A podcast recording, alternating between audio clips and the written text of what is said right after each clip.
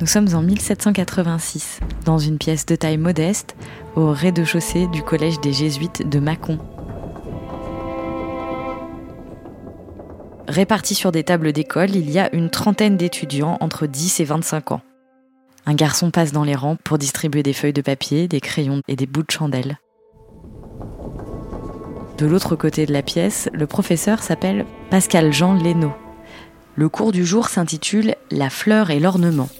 Alors il déroule sur son bureau une estampe qui reproduit un dessin de fleurs à la sanguine. Il montre aux élèves les effets de volume et de texture et leur demande de s'appliquer pour la recopier.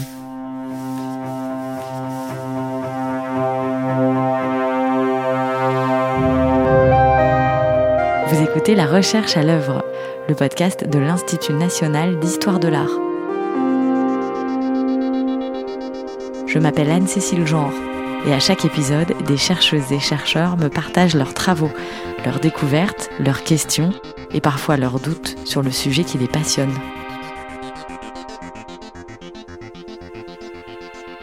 L'histoire de l'art n'est pas faite que de grands artistes la production artistique est aussi faite d'une multitude d'expériences. Alors certains artistes sont validés par la critique, à juste titre, bien évidemment. Euh, personne ne surpasse Michel-Ange ou Léonard, mais euh, c'est intéressant, il me semble, de pouvoir aussi prendre en compte une production qui a été moins valorisée par l'historiographie parce qu'elle permet de mieux comprendre les choses, y compris les grands artistes. Donc c'est vrai que assumer et euh, défendre, euh, oui peut-être politiquement, l'idée d'une complexité, ça, ça m'intéresse beaucoup. Anne Perrin-Kélissa est chercheuse en histoire de l'art à l'université de Toulouse et elle me parle à distance. Avec sa collègue Émilie Rofidal, elle dirige un large projet de recherche sur les académies d'art en France au XVIIIe siècle un corpus d'une cinquantaine d'établissements répartis sur tout le territoire français. Parmi ces différentes institutions, il y en a qui sont des écoles de dessin. Généralement, c'est un format assez euh, modeste. Il peut y avoir également des académies, et souvent elles sont royales, ça veut dire qu'elles ont reçu l'assentiment de la monarchie, elles ont reçu l'assentiment de la direction des bâtiments du roi, qui est équivalent du ministère de la Culture. Pour les écoles de dessin, ça va être le cas euh, de villes comme euh, Poitiers, Nantes, Lorient, Auch, à Lyon également.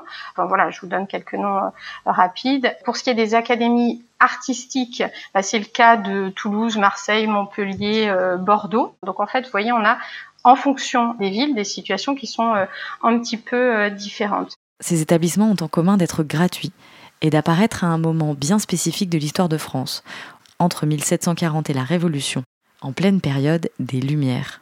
Alors ça, ce sont les textes de l'époque. Dans les projets de fondation d'établissement est très clairement énoncé la nécessité de mobiliser de jeunes enfants issus de milieux populaires qui ont le droit et euh, qu'il est indispensable de bien former au risque que cette jeunesse se dévergonde ou choisisse de mauvaises voies, celle de la délinquance plutôt que, que celle de, l'enseignement.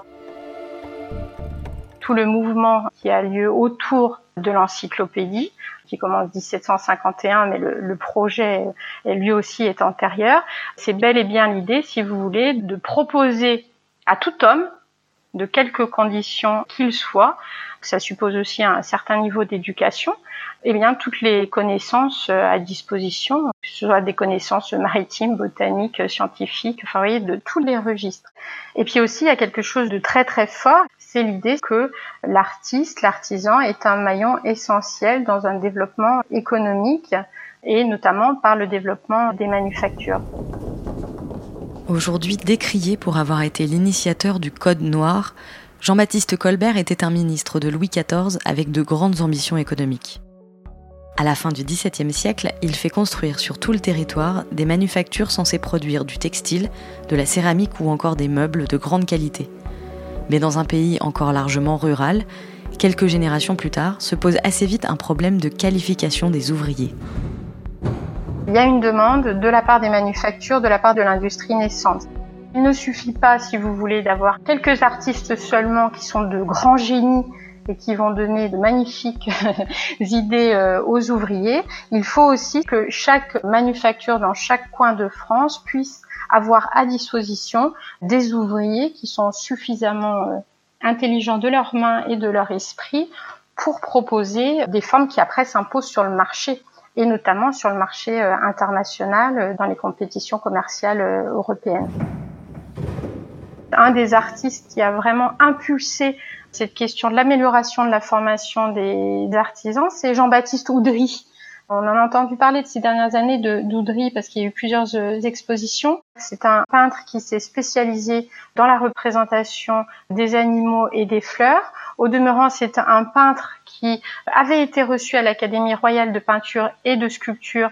Et en fait, c'est un artiste qui euh, n'aura de cesse de proposer dans les manufactures sur l'ensemble du territoire soit ses propres services pour donner conseil aux artisans, c'est le cas notamment euh, à Beauvais, soit en envoyant d'autres artistes qu'il considère comme méritants dans les manufactures pour qu'ils donnent conseil aux ouvriers. Jean-Baptiste Oudry est un des premiers artistes à soutenir le développement de l'enseignement artistique en dehors de Paris dans les années 1740. Il y contribue en laissant des gravures d'animaux et scènes de chasse dans les académies qu'il accueille.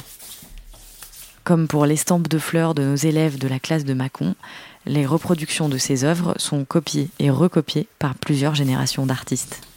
À l'école de dessin de Lyon, donc dans une salle de l'hôtel de ville, les élèves vont pouvoir apprendre euh, ce type de motif et après pouvoir travailler pour les entreprises de soierie à Lyon les noms qui sortent de ces écoles, les noms que l'histoire retient, c'est souvent bah, des gens qui ont réussi, dont on a des, éléments de connaissance. Donc là, c'est des personnalités qui sont issues de milieux soit euh, artisanaux, soit artistiques, mais de milieux plus ou moins favorisés euh, socialement, mais en tout cas qui émanent de cela. Après, il y a aussi des fils d'ouvriers euh, moins connus qui restent anonymes. On n'a pas trace dans les archives de leur nom ou de leur parcours. Les femmes sont assez peu présentes. À l'Académie royale de peinture et de sculpture, il y avait un, certain nombre de femmes qui pouvaient être admises, mais au demeurant, c'était souvent des places honorifiques.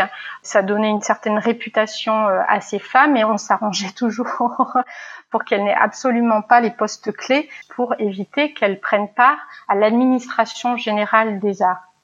Dans les écoles de dessin en, province, on trouve néanmoins des filles justement qui apprennent le dessin et il n'est pas rare que ce soit les filles des directeurs ou des professeurs.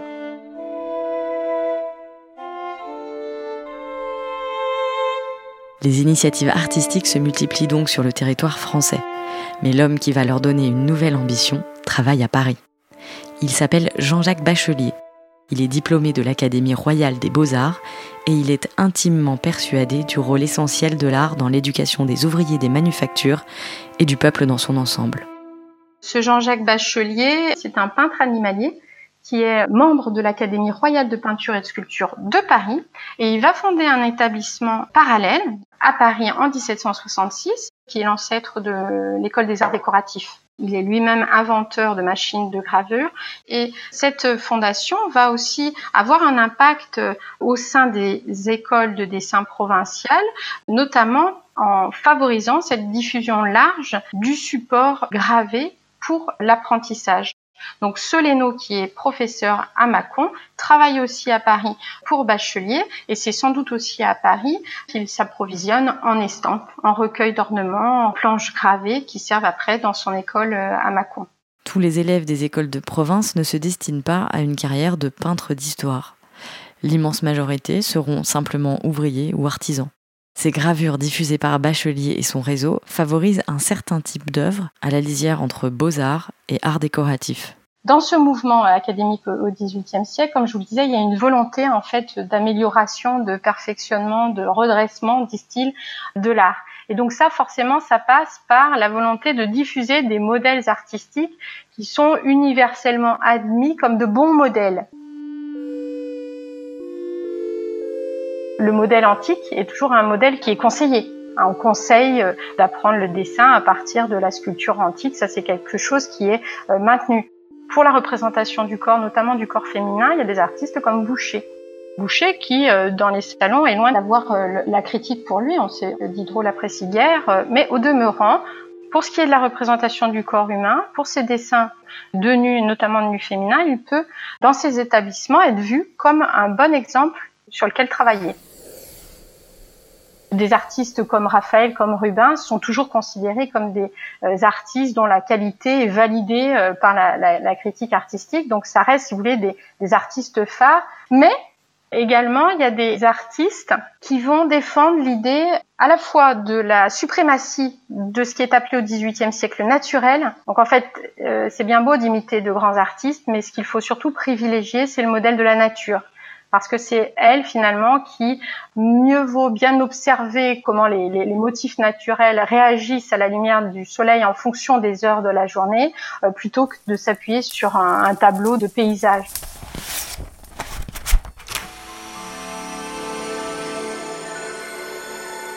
Pour arriver à une telle connaissance du milieu artistique du XVIIIe siècle, Anne Perrin-Kélissa et sa large équipe de chercheurs ont écumé plus de 170 centres d'archives en France à la recherche des règlements des écoles, des listes d'élèves, des factures impayées pour les chandelles et les modèles, ou encore les discours des directeurs. On sait maintenant que l'école de Mâcon, par exemple, recevait pour son fonctionnement une dotation annuelle de 2000 livres par l'autorité locale des États du Mâconnais. On ne peut pas dire euh, qu'ils gagnent énormément d'argent. Il y a souvent des difficultés financières. Et c'est vrai que dans les documents d'archives qu'on brasse, il y a souvent euh, état, si vous voulez, de difficultés euh, pour payer les bougies pour l'éclairage, pour payer le modèle. Enfin, tout ça, ce sont des problèmes qui sont très, très récurrents, en fait, dans les, ces questions de budget. Nous, ce qui nous intéressait dans le programme dès le départ, c'était d'alterner entre des micro-histoires, donc des études de cas spécifiques, mais aussi une plus ample histoire, une macro-histoire sur donc des jeux d'échelle perpétuels. Et ça, ça s'est voulu sur un mode collaboratif. Il y a un mouvement d'aspiration vers Paris, des provinces vers Paris. Mais ce qui était intéressant de découvrir à travers ces différentes études de cas, c'est que il y a d'autres pôles d'attraction extrêmement forts. Par exemple, une des écoles de dessin les plus importantes en province, c'est l'école de Dijon. C'est une institution qui est extrêmement importante parce qu'elle va fonder en fait un prix pour les meilleurs élèves de son école, ceux qui ont été donc les plus brillants, et un prix qui va ensuite leur permettre d'aller se perfectionner à Rome. Et ça, jusqu'à présent, si vous voulez, c'était du registre d'un monopole que détenait l'Académie royale de peinture et de sculpture. Mâcon va être euh, considérée comme euh, moins importante que Dijon et c'est vrai qu'il y a des artistes talentueux. Bah, pour citer un artiste que tout le monde connaît, Prudhon. Prudhon, par exemple, euh, commence à Mâcon et puis il se rend compte que c'est un artiste qui a un talent et qui est prometteur. Il est plutôt envoyé à Dijon. Puis après, il poursuit sa carrière à Paris. L'étude de ces académies d'art de province permet également une meilleure compréhension historique du peuple dans la France d'avant la Révolution. Selon moi, c'est une période où les sources euh, imprimées sont suffisamment importantes pour pouvoir avoir un accès direct à la pensée du siècle. Et ça, c'est vrai que c'est extrêmement stimulant parce que maintes questions sont des questions qu'on se pose encore aujourd'hui. Bah, par exemple, dans l'actualité, la question de l'esclavagisme, si vous voulez, bien évidemment, à cette époque-là, ça relève d'un débat. La place de la femme, bien évidemment, euh, au XVIIIe siècle, c'est une, question qui, qui, est très importante, qui l'était auparavant, attention, mais euh, dont on peut avoir aujourd'hui accès justement par cette richesse des sources.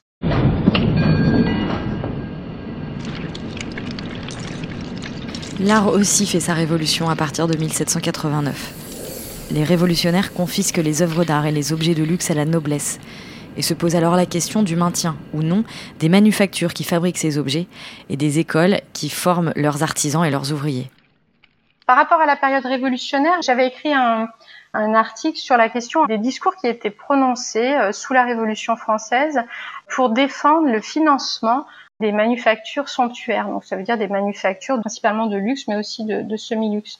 Et ce qui est intéressant d'observer dans ces discours, c'est que au départ, cette production eh bien forcément est condamné parce que c'est l'expression de la monarchie, euh, c'est l'expression d'un système inégalitaire qui s'appuie sur des gens pauvres pour produire. Vous voyez, donc bien évidemment c'est condamné dans un premier temps, mais après ce que l'on observe dans les débats qui sont en jeu sous la Révolution, c'est de se dire mais ces manufactures, c'est aussi tout un pan qui est utile pour la classe ouvrière. Est-ce que on ne ferait pas mieux de continuer à la produire au demeurant en valorisant le statut des ouvriers. Donc c'est aussi la raison de ce que je vous disais, sous la Révolution française, les écoles de dessin de Jean-Jacques Bachelier, eh bien on la maintient parce qu'elle a parmi ses élèves, dans ses rangs, des gens euh, issus des classes modestes. Les académies royales disparaissent en 1793, mais la plupart des écoles de dessin indépendantes survivent à la Révolution, comme un bon nombre de manufactures. À Sèvres, par exemple, on fabrique encore des céramiques. Et c'est là qu'Anne Perrin-Kélissa a effectué ses premières recherches. C'est un espace où les archives sont conservées, donc on peut retracer la création, la sortie du four, la livraison de chacune des pièces. Donc ça c'est un support, une matière exceptionnelle. Et puis c'est vrai aussi que la, la manufacture produit toujours. Et là, je reviens à la, fleur que je vous montrais euh, au départ, cette fleur qui paraît tout toute simple. Je me souviens très bien être allée voir euh, une peintre de Sèvres. Je la voyais peindre, donc c'est un travail extrêmement lent, patient, euh, tout à fait remarquable. Et je lui avais dit, mais voyez ce type de planche, comment l'artisan fait-il pour le reproduire sur la pièce? Et de ce qu'elle m'avait dit, j'avais trouvé ça très intéressant. Elle disait, bah, de toute façon, ce n'est pas du registre d'une reproduction, c'est-à-dire que le modèle en tant que tel est une proposition, est une source d'inspiration. Et en l'occurrence, dans ce type d'estampes qui restitue la tridimensionnalité, le velouté d'une fleur, ça donne à l'artisan des indications sur la façon dont il faut monter la fleur. Donc c'est pas du tout l'idée, vous voyez, on trace un trait et puis après on colorie à l'intérieur. C'est vraiment l'idée de donner volume, donner rondeur à la fleur. En fait, on lui donne corps.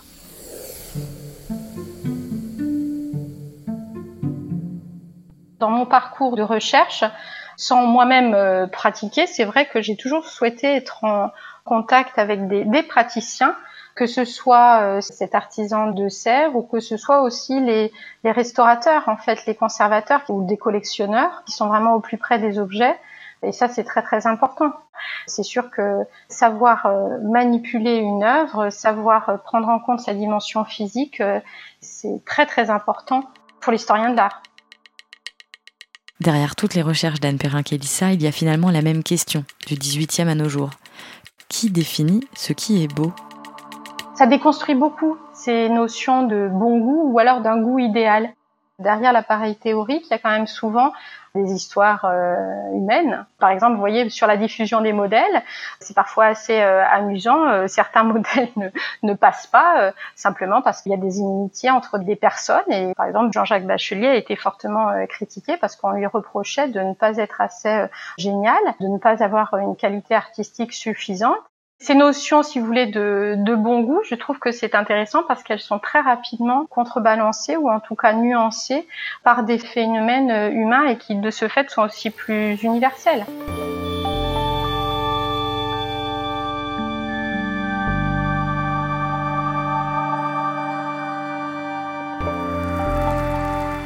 de voir quels sont les acteurs qui interviennent dans la décision artistique, qui est à la manœuvre du choix artistique, comprendre un petit peu des réseaux d'amitié, par exemple, c'est quelque chose de très amusant. Comment un aristocrate génois, pour commander un service de porcelaine à Sèvres, va euh, passer par deux voire trois intermédiaires à Gênes, mais aussi à Paris, comment cela va susciter un échange de courrier, un échange de lettres, un échange de modèles, qui est-ce qui va être impliqué dans ce choix? D'ailleurs, ce ne sont pas seulement des acteurs spécialisés dans l'art, mais ça peut être par exemple un banquier, un négociant qui va donner son avis pour ce qui est le plus à propos. Vous voyez, ça, ça m'intéresse en fait de savoir qui, parfois dans l'ombre, tire les ficelles. Par exemple, dans le cadre de ma recherche de thèse, où je travaillais donc sur la décoration intérieure d'un palais, un matin, j'ai compris après avoir euh, travaillé pendant plusieurs mois euh, dans les archives, que finalement le décor avait été conçu par la marquise, non pas pour elle-même, mais pour célébrer le mariage de son fils.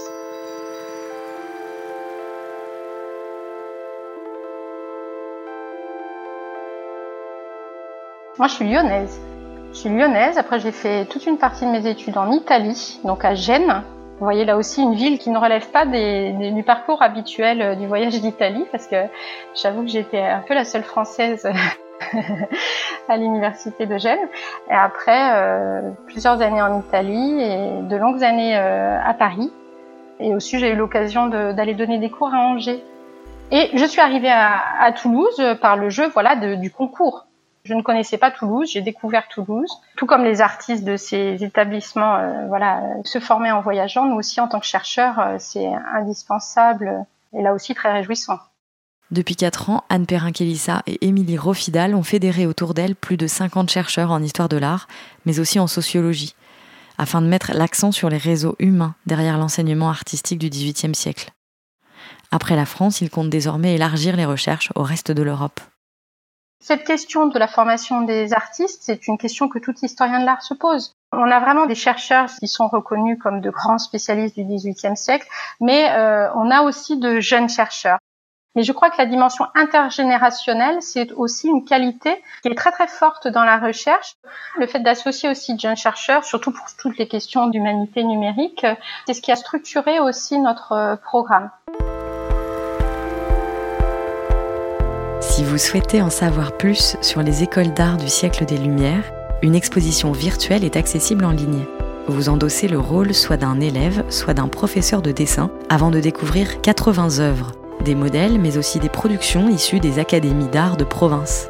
L'adresse URL est en description de cet épisode et c'est un projet rendu possible par l'Université de Toulouse et l'INHA, l'Institut national d'histoire de l'art, par ailleurs producteur de ce podcast en partenariat avec Beaux-Arts Magazine.